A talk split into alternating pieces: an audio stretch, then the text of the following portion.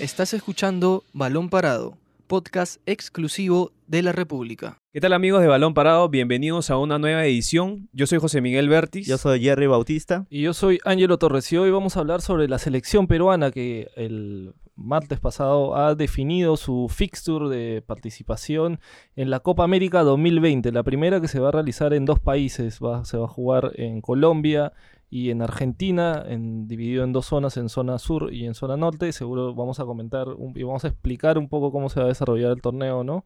Y también vamos a hablar sobre el nuevo técnico universitario, Gregorio Pérez, el técnico uruguayo de 71 años, bastante experimentado. Va a ser el entrenador para la próxima temporada, donde la U va a tratar de clasificar a la, a la Copa, a la zona de grupos de la, de la Copa Libertadores, ¿no? ya que está en la primera zona previa. Y eh, también vamos a hablar un poquito sobre Paolo Guerrero, que parece que cada vez más, ya solo falta que saque el pasaje ya para Buenos Aires, para, para firmar por, por Boca Juniors, ¿no? Chicos, ¿qué tal? ¿Cómo están? ¿Y cuáles son sus primeras reacciones con el fixture de, de Perú? Este, Jerry, de repente si nos puedes contar cómo, cómo, dónde arranca Perú, cuáles son sus primeros rivales, su primer rival es Qatar, ¿no? Sí. Este, y, y cómo, cómo ven este camino de, de Perú para seguir con sus últimas buenas actuaciones en Copa América. A diferencia de, los anteriores sorteos, acá ya se conocía la, composición de los grupos, solamente faltaba determinar a dónde irían los invitados que son Qatar y, Australia. Finalmente Qatar cayó en la zona norte, donde está ubicada Perú, junto a Colombia, Brasil, Ecuador y Venezuela. Han sido estos seis, estas seis selecciones están en la zona norte, cuatro van a clasificar a la siguiente etapa y Perú va a debutar con Qatar el día 14 de junio en Medellín.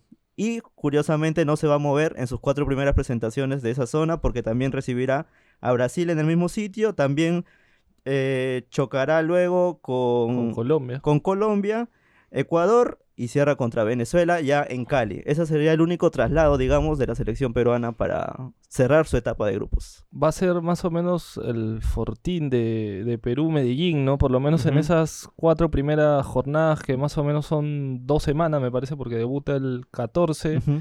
Y el último partido de Medellín es el 27. Exacto. Y después juega el primero en el primero de julio, de julio eh, ya en Cali, ¿no? Este, ¿cómo, ¿Cómo es el grupo, José Miguel? ¿Cómo es el camino, el camino de Perú? Clasifican cuatro de cada grupo, ¿no? Son rivales que ya hemos enfrentado. Por ejemplo, Colombia hemos enfrentado dos amistosos este año, ambas con derrota 3-0 antes de la Copa América y, y el último que quedó 1-0. Eh, en el caso de Brasil también lo hemos enfrentado dos veces, eh, tres veces, perdón, dos por Copa América y el amistoso último que ganamos durante la Copa América nos fue mal con, Brasil, desnudó nuestras falencias y nos hizo pisar tierra que teníamos que seguir trabajando para seguir creciendo y empezar a encontrar los resultados.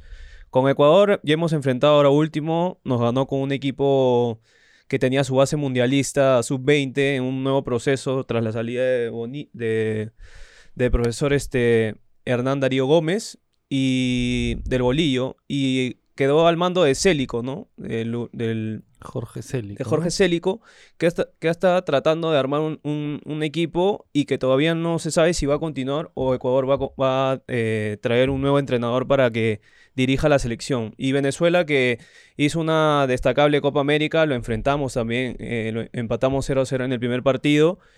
Y me parece que va a ser un grupo bien parejo, eh, salvando un poco lo de Brasil, ¿no? Que puede ser el, candidato a llevarse el grupo. Pero después, eh, creo que ahí, en tema de lo que es Copa América, nos ha ido bien cuando hemos jugado eh, partidos cortos, lo que es fase de grupos. Y yo creo que va a estar bien peleada por lo que cada uno está, está encaminándose, ¿no? Perú tratando de fortalecer o, buscando quizá el campeonato que se le escapó en, la final con Brasil, pero todos los rivales están creciendo y están teniendo una nueva base para las eliminatorias. Entonces, vamos a ver también cómo nos, nos, llega esta Copa América, porque ya va a empezar a las eliminatorias, ¿no? En marzo. Entonces, vamos a ver cómo, cuántos partidos llegamos a esta Copa América y cómo nos está yendo antes de, ¿no? También tenemos que ver cómo nos va a ir en, el inicio, porque por lo, las conclusiones que podemos sacar eh, de los últimos amistosos es que no se ha, no se ha perdido ese rumbo, pero igual nos falta fortalecer algunas zonas, más que todo en la parte, en la parte defensiva y la, la cuota de gol, ¿no? Que, que no se nos ha escapado, ¿no? Sí, claro, y aparte también ver el no solamente el tema de rendimiento, de repente a Perú le ha ido ha sido bien irregular en los Ujú. amistosos, pero en, el- en torneos oficiales le ha ido bien, ¿no? Entre- por ejemplo en la Copa América, ¿no?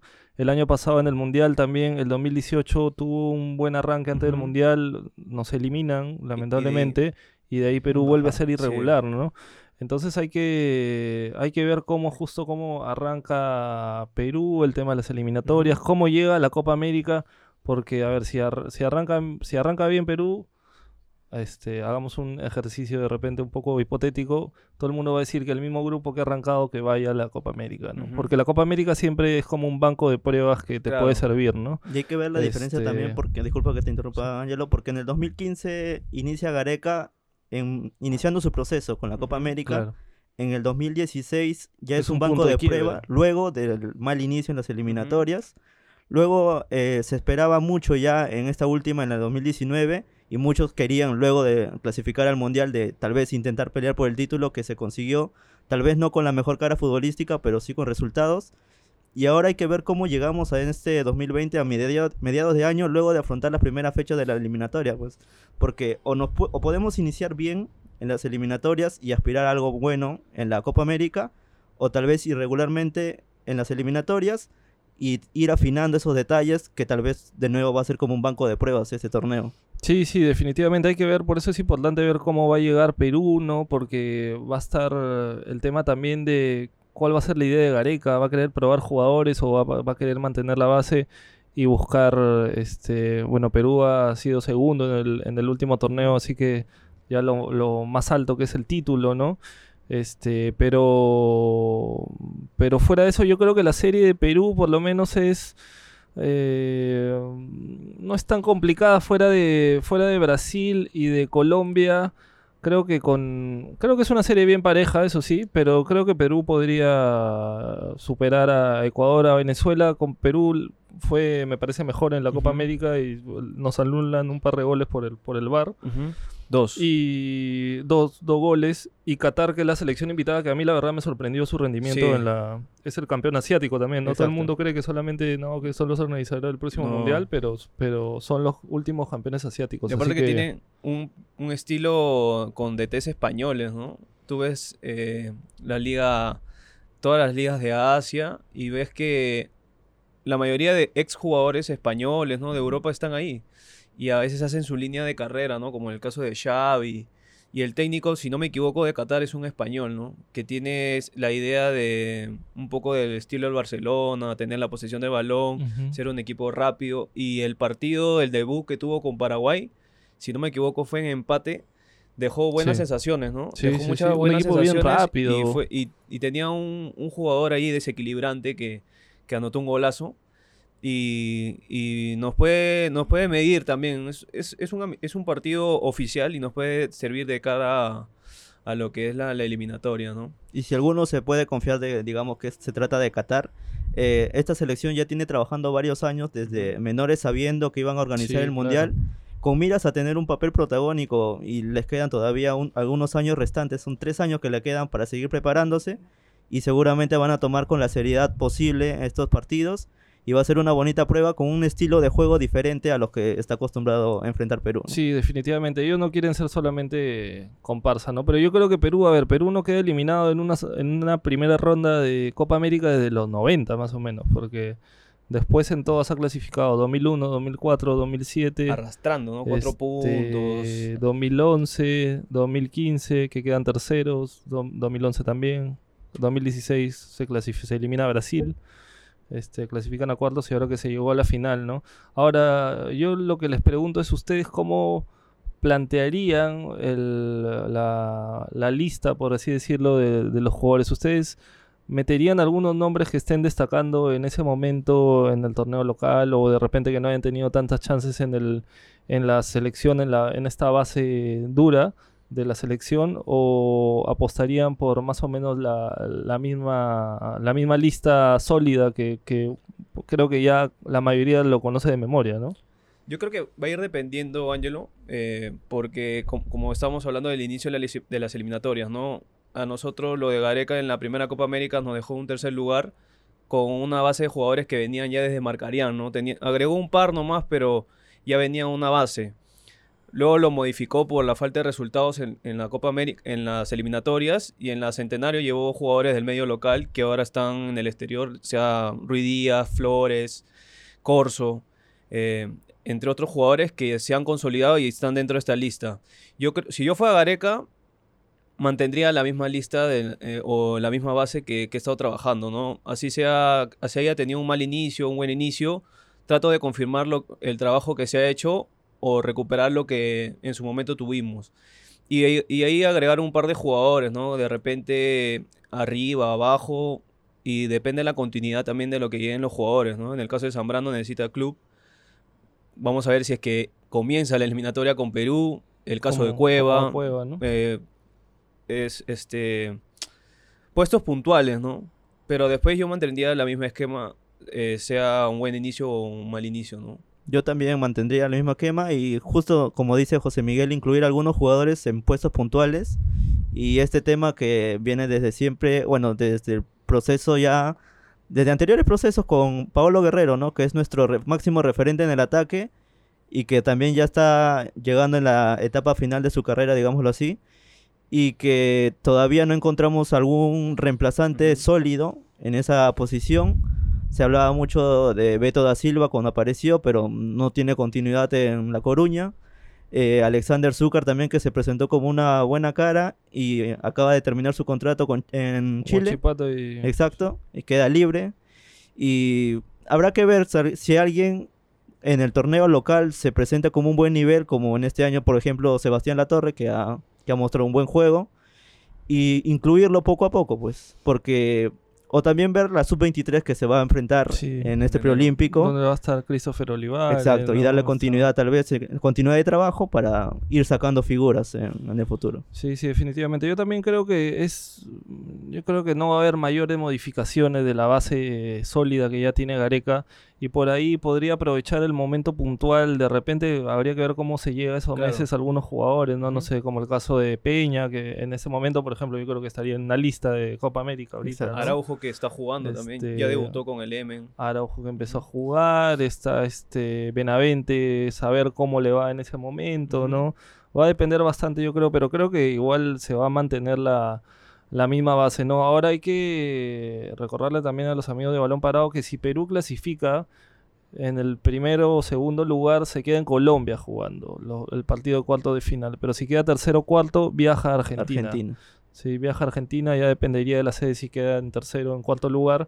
Pero, pero yo creo que hablando de repente un poquito sobre el formato del, del campeonato, este, me parece interesante que, que, que se jueguen más partidos porque es, es oportunidad también el tema turístico, ¿no? Para que más gente conozca más ciudades, aunque en este caso Perú va a jugar cuatro partidos, va a estar casi dos semanas en una misma ciudad, ¿no? Este, pero, pero fuera de eso me parece, me parece interesante. Es una primera prueba. Supongo que van a ver cómo le, cómo le sale el, el campeonato. Pero definitivamente van a ver muchos hinchas peruanos en, Sí. en Colombia, ¿no? Está cerca y ya se, ya se ha visto, ¿no? Que podemos llegar hasta Rusia, Nueva Zelanda. Y me parece interesante, pero me- a mí me hubiera gustado ver a México. A por México. Australia.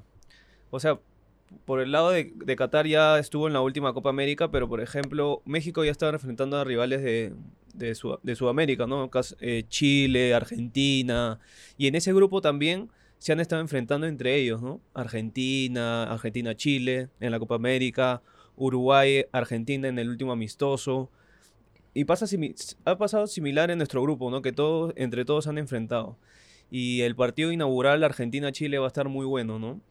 Sí. Una- un sabor a revancha de... Rivalidad ya desde hace de- varios años. De todas las dos copas que le ha quitado a Chile Argentina, el tercer puesto que le ganó ahora último Argentina. Entonces va, va a haber mucho entre partidos muy atractivos y también pensando cómo adaptar este formato quizá en futuros años y si es que en algún momento se presenta una candidatura de, de algunos países para organizar un mundial, ¿no? Quieren ver este ese traslado de, de, de- barras de un lado a otro, de un país a otro y, y ello, ¿no? Sí, sí. así Bueno, que- y justo también se habla del Mundial de Argentina-Uruguay. Creo que también esta va a ser, digamos, como un estilo de prueba. Se Sí. sumarían dos países más probablemente, porque ya serían, este, ya serían 48 países. ¿no? Exacto. Que- Claro. Así que se sumaría, me parece que está Chile y Paraguay, Y en esa- en, esa, postulación, ¿no? Así que, este, bueno, cerramos un poco el tema de la Copa América y ahora vamos con Universitario, ¿no? Que después de varios días de negociaciones, de incertidumbre un poco, porque no se sabía quién iba a ser el nuevo técnico de- del cuadro merengue, se lanzaron, la verdad es que varios nombres, ¿no? Sí. Diferentes nacionalidades, peruanos, argentinos, uruguayos. Incluso Este- habían técnicos que, que estaban esperando nomás la, la respuesta de la U Exacto. y al final se cayeron todos ellos, ¿no? Y al final ha sido elegido Gregorio Pérez, el técnico uruguayo de 71 años, que vamos a ahorita comentar igual un poquito sobre su carrera, pero ha sido asistente de Oscar Tavares en su primer ciclo en la selección uruguaya, ha sido técnico de la sub-20 también de Uruguay, ha, tenido un tricampeonato con Peñarol en los 90, donde uno de sus dirigidos era Pablo Pablo Bengoechea. Este, así que el profesor va a tener a su profesor también acá en el torneo.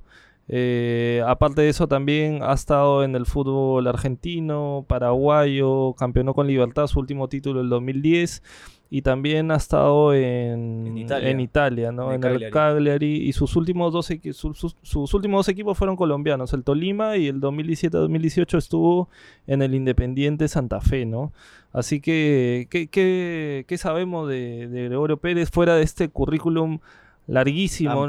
¿no? Eh, dirige de 1981, 38 años más o menos dirigiendo, un técnico muy experimentado. Viene con un asistente también que ya conoce el fútbol peruano como Adinolfi, que ha estado, fue asistente de Sanguinetti en, en Alianza.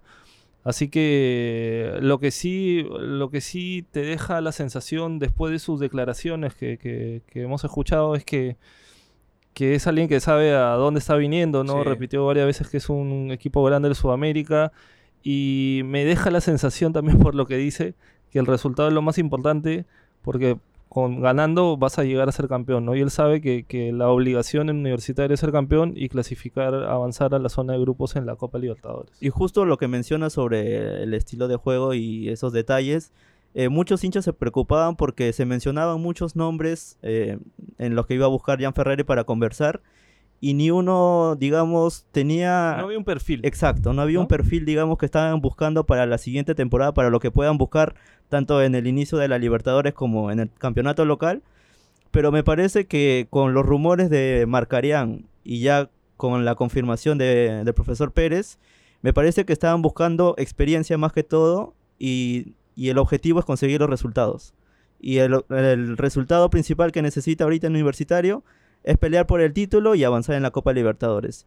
Y creo que el perfil uruguayo que tiene el entrenador le va a otorgar, me parece, esa garra que, que ha caracterizado tanto a Universitario en cuanto a su estilo de fútbol.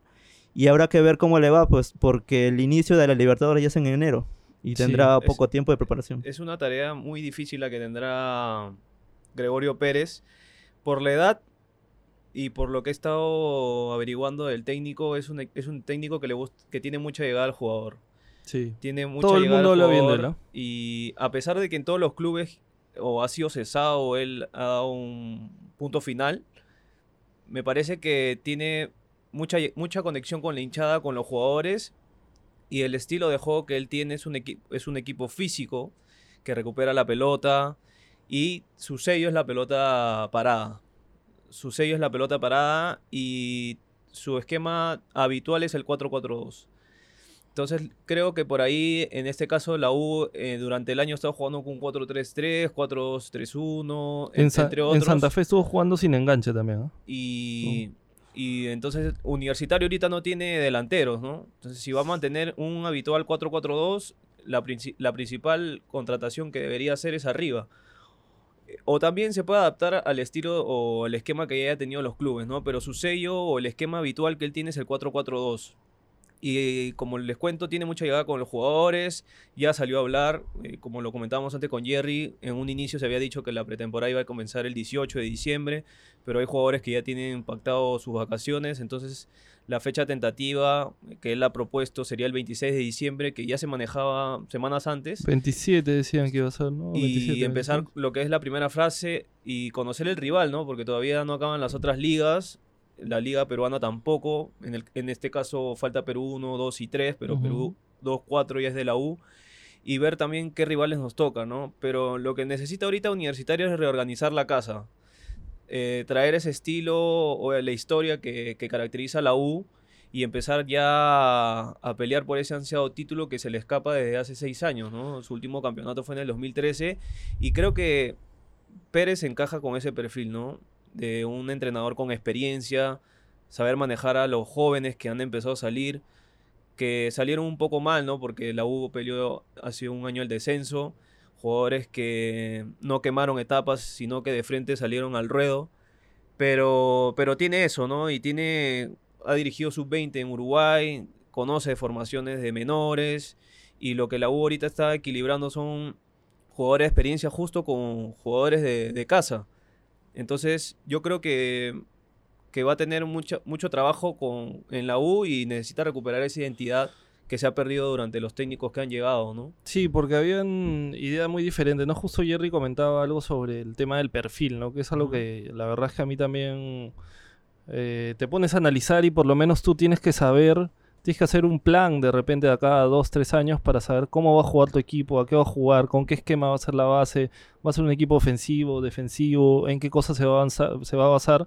Y me parece que no es algo que pase normalmente en los clubes peruanos, pero que se debería empezar a hacer, ¿no? O sea, por ejemplo, no sé, Racing de Argentina tiene un técnico como el que como era Coudetti y se dice que buscaban a San Paoli que más o menos son de perfiles parecidos, ¿no? Entonces, tienes que buscar una idea de juego que más o menos se base y que también se replique en tu división de menores para que los jugadores que cuando suban al primer equipo se, no sea la transición tan complicada, ¿no?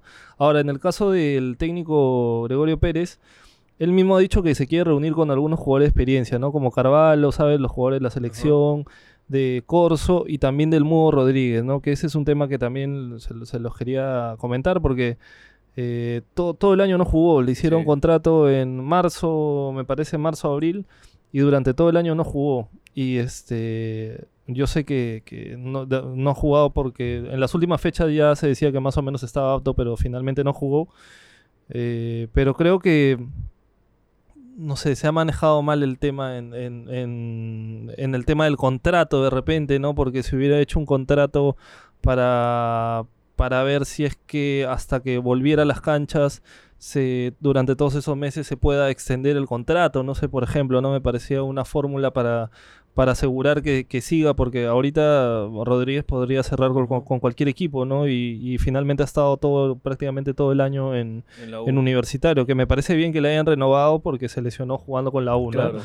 Pero, pero igual también me parece que ahí el Mudo tendría que hacer un, no sé si un acto de desprendimiento, de gratitud, pero, pero saber que la U lo ha apoyado durante este año y ver el tema de su renovación y de repente no sé por qué, por qué no pensar también que se retire en el club, ¿no? Ese me parece un caso delicado. Pérez quiere contar con él según lo que, lo que ha dicho, ¿no? Porque quiere jugar de experiencia. El Mudo es un jugador que ha estado en selección durante muchos años y definitivamente va a tener que traer jugadores que él sienta que son lo suficientemente experimentados y buenos como para jugar en la U y, y atacante de- necesita definitivamente, ¿no? Porque después de la partida de Denis solamente quedó Osorio. Antonio Osorio y después han estado alternando Chiquitín Quintero, Hover, que no son, no son nueve, ¿no? Así que ese es el, el principal tema de, en la U. Lo que le pasó al Mudo era de que, bueno, en su momento estuvo re- recuperado, pero faltaban cinco o seis fechas para que acabe el campeonato. Universitario estaba peleando el título y Comiso encontró el esquema, ¿no? Encontró su base sólida en, la defensa, que posteriormente iba a, tener varios goles porque hubo una racha de siete, creo, seis, siete partidos sin recibir un gol. Y era difícil, ¿no? Es, es difícil teniendo a, a Rodríguez recuperado, que se pueda volver a, a lesionar y con una defensa de consolidada, ¿no? Quina, Ramos, Velarde, eh, Corso, incluso Velarde estaba jugando de lateral derecho, o lo podías probar a Rodríguez por derecha cuando no estaba Corso. Varias alternativas que ha tenido de tener en mente Comiso, y creo que mejor dijo, no, mejor mantengo mi defensa y lo tengo ahí en una excepción, reserva. porque Ramos al final se metió al 11 y también era banca, entonces venía Ramos y al final Rodríguez y un par más. Y yo con lo que comentabas al inicio, eh, Ángelo, yo creo que la U también debió hacer un, extender un poco el contrato, ¿no? Porque no sabías si iba a volver a los siete meses, a los ocho meses. Era una lesión muy complicada que podría durar hasta un año. Y él estuvo también entrenando en la con, la, con la selección, ¿no? En la federación de invitado. Eh, pero sí, debió manejarse mejor el, el tema del, del contrato. Quizá un año y medio, dos Claro, años. dos años. Mira, de repente este año no vas a poder jugar, vaya, vamos a ver tu evolución, pero te aseguramos que ni bien te recuperes, vas a tener continuidad en el club. Algo se pudo hacer hecho, se pudo haber hecho y ahora Rodríguez puede terminar como jugador libre y hay, hay equipos que, que lo tienen en, Sí, en carpeta. claro. Pero vamos a ver cómo termina esta relación o esta conversación que va a tener con Pérez, ¿no? Porque él, eh, Rodríguez sigue siendo jugador de la U, tiene un contrato creo hasta finales de, de diciembre. Ujú. 31. Y la llegada de Pérez, que es- si no me equivoco es mañana, la Sí, presentación. mañana, mañana lo presenta también oficialmente. Ahí, ahí va a tener estos días, viernes, fin de semana, un par de entrenamientos para conocer el, el plantel y bueno, que se vayan a- de vacaciones, ¿no? Pero el tema debió manejarse mejor y creo que no sé si por lo que decías de desprendimiento, gratitud, pero ser un poco consciente, ¿no?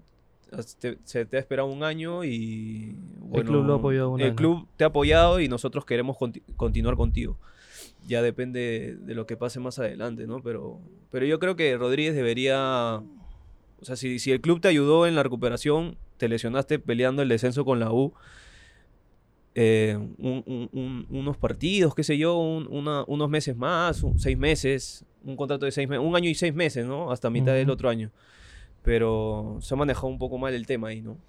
Sí, sí, definitivamente. Así que, más bien para ir cerrando el programa, solamente comentar que que Burdizo, Nicolás Burdizo, que es el, el gerente de el gerente de Boca Juniors, ha señalado que, que Paolo Guerrero es un jugador que, que les interesa, ¿no? Ya lo, lo ha dejado en claro, que, que es un jugador de, de jerarquía y que van a y que lo tienen en los planes, ¿no? Que lo tienen en los planes ya. Yo creo que con eso ya está prácticamente Prácticamente dicho que, que están yendo a buscarlo, ¿no? O sea, ya señaló que han hablado con el director deportivo la, la semana pasada, ¿no? Le leo una declaración rapidita, dice eh, en este juego de nombres surgió el nombre eh, surgió Paolo porque tiene una cláusula de salida rel- relativamente baja. Sabemos su edad, pero también sabemos lo que genera.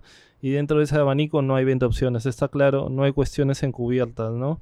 Y dice, hoy necesitamos un jugador que asuma una gran responsabilidad en el club, ¿no? Así que yo creo que con, con eso yo creo que Paolo también quiere ir a Boca. Y con el detalle de que le estarían presentando un contrato hasta el 2023. Actualmente tiene contrato hasta el 2021 con el Inter de Porto Alegre y hasta, lo- hasta el 2023 asegurarse la continuidad dentro de un club como es Boca Juniors. Ya O sea, hasta los 40 30 años. casi pues. 40 años, claro, 39, 40 años. Y me parece que sería una opción viable para, para Paolo Guerrero irse a Argentina y que siempre lo han querido y me parece que va a ser también muy eh, valorado por, lo- por los hinchas de Boca Juniors. Pa- Paolo está esperando que se den las elecciones de, en, de- Es son ese domingo. el 8 de diciembre y justo ese día acaba el Brasileirao. Porque hoy día, hoy día Paolo con el Inter enfrentan a Sao Paulo y el fin de semana Atlético Mineiro. Tienen dos partidos para asegurar eh, un cupo en la primera, segunda o tercera fase de la Copa Libertadores porque a, fa- a fase de grupos no, No no, llega. no- Es llegan. imposible. Entonces están a tres puntos de. Ahorita están en Sudamericana, pero necesitan tres puntos. Están a tres puntos de esas fases previas a la fase de grupos. Y sumando dos triunfos consecutivos y esperando que los que tienen ahorita los dos cupos caigan, pueden asegurarse un, un cupo a la Libertadores, ¿no? Entonces yo creo que el objetivo ahorita de Paolo es terminar o jugar estos Sí. dos partidos y Que se después de, se, definen las elecciones, vacaciones y su llegada estaría para 2, 3 de enero ¿no? de- del próximo año.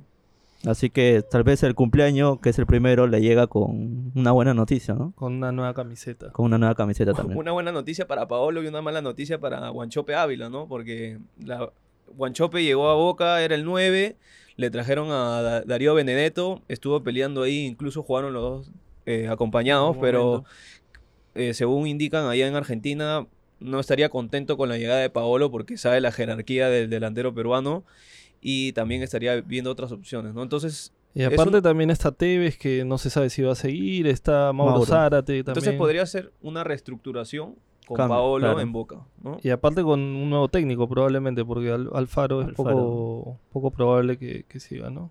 Sí, Este, exacto. Tiene como, como no cumplido con las expectativas que, con las que llegó al, al club en este año.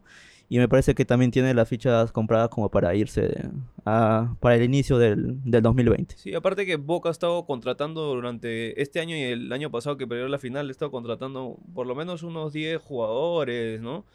Y está en ese proceso de, de esa rivalidad con River, ¿no? Que, tiene, que se ha llevado casi todas las copas y en el, en el tú a tú le ha estado ganando los últimos partidos. Quiere recuperar esa esencia que un momento Boca era más que River. Y la estructuración o, o este proceso a futuro vendría con Paolo a la cabeza, creo yo. Como gran que- referente, ¿no? Claro, exacto. Sí, así que amigos de Balón Parado, esto ha sido todo por hoy. Seguro vamos a hablar el, el viernes, nos van a, vamos a analizar ya el finalista ¿no? del, del campeonato peruano de la Liga 1 que, que justo se juega hoy entre Cristal y Alianza Lima. Que donde espera Binacional, ¿no? que tuvo la lamentable noticia del fallecimiento de Juan Pablo Vergara el lunes en la noche, ¿no? después de un accidente automovilístico y que y que ha decidido que las fechas no, no se muevan, ¿no? Se va a jugar este domingo y el próximo domingo para definir al campeón del fútbol peruano. Así que conmigo ha sido todo por hoy y ya nos reencontramos el viernes. Mi nombre es Ángelo Torres. Mi nombre es Jerry Bautista. Y yo soy José Miguel Bertis y nos vemos en una próxima edición. Esto fue Balón Parado, podcast exclusivo de la República.